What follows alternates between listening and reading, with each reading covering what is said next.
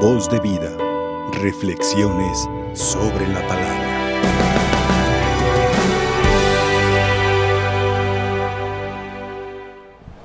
Yo no soy digno de que tú entres en mi casa. Palabras que tal vez tú y yo repetimos antes de acercarnos al altar del Señor. Pero estas palabras tienen muchas cosas de trasfondo. Este relato que hemos escuchado en el texto del Evangelio el día de hoy muestra una fe muy grande de aquel hombre que trabajaba para el pueblo romano. Pero también es un relato sobre cómo podemos relacionarnos con las demás personas, y no solamente con las demás personas, sino con Dios mismo, y nos hace entrever la humildad que tiene que haber en nuestras propias vidas no solamente en nuestras vidas, sino incluso en nuestra misma oración. Piensa en la relación entre el centurión romano y su sirviente. Debido a sus diferencias de clase y de poder, habría sido sencillo para el centurión tratar al sirviente con indiferencia, incluso a lo mejor hasta con desprecio pero parece que él tenía un gran cariño por este hombre y lo veía como otro ser humano, como lo que es, que merecía respeto y compasión. Se necesita realmente de una verdadera humildad para hacer eso, y este soldado parecía tenerla. Y esto, mis hermanos, también nos deja un hueco en nuestras vidas para que tú y yo empecemos a analizar cómo es que nos relacionamos con las demás personas somos afables, somos sencillos, somos piadosos, porque no solamente ser piadoso es darnos golpes de pecho cuando estamos delante de nuestro Señor, sino también el saber tratar correctamente y con, dignidad a las demás personas independientemente de lo que hayamos estudiado, en donde estemos trabajando o como estemos ejerciendo nuestra profesión. Luego, está la relación que también podemos ver entre los jefes religiosos y el centurión. Los judíos no veían con buenos ojos a la mayoría de los invasores romanos y las relaciones entre ambos grupos estaban tensas generalmente. Pero este pasaje los judíos describen al centurión como un hombre bueno, incluso que había construido una sinagoga para que el pueblo se pudiera congregar.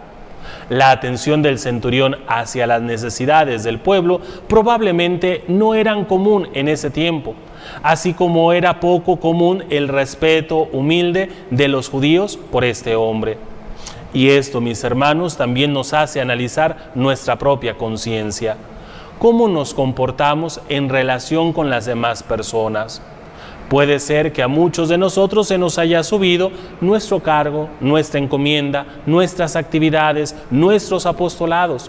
Y esto vaya haciendo que nos dificultemos en el trato con las demás personas en las relaciones que nosotros podemos tener con los amigos, con los vecinos, también se pueden volver tensas. Y es ahí donde cada uno de nosotros tenemos que aprender a trabajar en esa humildad. La humildad para saber tratarnos como lo que somos, como verdaderos hijos de Dios. Por eso, aquel oficial romano, aunque las circunstancias de aquel momento no eran muy favorables para él, se supo ganar a la gente de aquellos ayeres. Y esta es también nuestra misión para cada uno de nosotros. Puede ser que yo no me la lleve bien con mi compañero de trabajo, pero lo tengo que ganar para Dios nuestro Señor. Hoy también sería bueno que cada uno de nosotros nos preguntáramos haciendo un buen examen de conciencia. ¿Y qué es lo que, lo las demás personas piensan de cada uno de nosotros? No porque nos interese el chisme o la murmuración, sino para saber qué podemos cambiar en nuestras vidas. Qué bueno sería que incluso hasta nuestros enemigos pudieran expresarse como la gente de aquellos ayeres. Es bueno es responsable. Por más que le busco algo que criticarlo, no le encuentro. Y así se desvive continuamente por las demás personas. Esto hablaría bien de nuestro carácter, de nuestra manera de ser, de la manera en la cual estamos conviviendo con los demás. Finalmente, un punto que ha de resaltarse en este texto del Evangelio es donde encontramos la humildad que el centurión mostró frente a Jesús. Vemos en su mensaje que él comprendía la importancia de someterse a la autoridad, sin haber conocido incluso a Jesús nunca antes.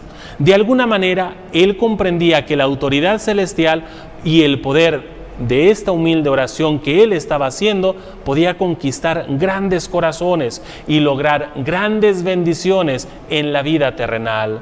Y así lo logró. Con humildad supo ganar el corazón de Cristo Jesús. Y aquí es donde seguimos haciendo un examen de conciencia y nos tenemos que preguntar, ¿y cómo es que tú y yo nos acercamos a Dios nuestro Señor? ¿También nos acercamos con esa humildad, con esa sencillez en nuestras vidas? O tal vez incluso cuando le pedimos algún milagro, no solo pedimos con humildad, sino exigiendo que se realice eso que estamos pidiendo para nuestra propia conveniencia. Si tú y yo supiéramos que la humildad puede lograrnos grandes bendiciones de parte del Señor, cambiaríamos continuamente nuestras actitudes. Basta con que tú y yo empecemos a ver la vida de los santos. Son santos porque fueron humildes, porque supieron reconocer la necesidad de Dios, su pequeñez, sus pecados, sus miserias y la grandeza que el Señor le estaba ofreciendo. Por eso el centurión, en vez de centrarse en sí mismo, en la dignidad que tenía, en el puesto que estaba ejerciendo y en la forma de poder mandar a los demás, él mira hacia afuera, se acerca a las personas que estaban a su alrededor, incluso aquellas que eran de una clase social distinta y en un contexto diferente y como resultado se ganó el afecto de las personas que le rodeaban, pero también se ganó el cariño de aquellos que le veían trabajar. Su acercamiento humilde, incluso hasta con Jesús, también fue tan genuino que Jesús quedó lleno de admiración. No he encontrado fe tan grande en Israel como la de aquel hombre. Y esto, mis hermanos, se convierte en una verdadera lección para cada uno de nosotros, que cuando nos esforzamos por incorporar la humildad en nuestro amor por Dios y también por los hermanos, nosotros también podemos obtener grandes bendiciones en nuestras vidas. Por eso, Qué importante es que cada uno de nosotros trabaje en la humildad, no solamente para relacionarnos con las demás personas, no solamente con nuestros compañeros de trabajo, no solamente con nuestros superiores, sino la humildad incluso hasta con Dios, hacer con sencillez nuestra oración, preparar con sencillez nuestra confesión, acercarnos con esa misma humildad a recibir su cuerpo y su sangre. Qué bueno sería que entonces tú y yo, en vez de preocuparnos por pedirle al Señor tantos milagros y tantos beneficios, simplemente le dijéramos, ayúdame a amar a los demás con humildad, ayúdame a acercarme a ti con sencillez. Y sin duda alguna pudiéramos comprobar esas bendiciones que el Señor nos está ofreciendo, ese cambio en nuestras actitudes y ese amor por los demás. Pidámosle pues al Señor esta misma gracia. En la fe, seguirnos acercando a Él. Desde la fe, aprender a salir al encuentro de los hermanos. Voz de vida. Reflexiones sobre la palabra.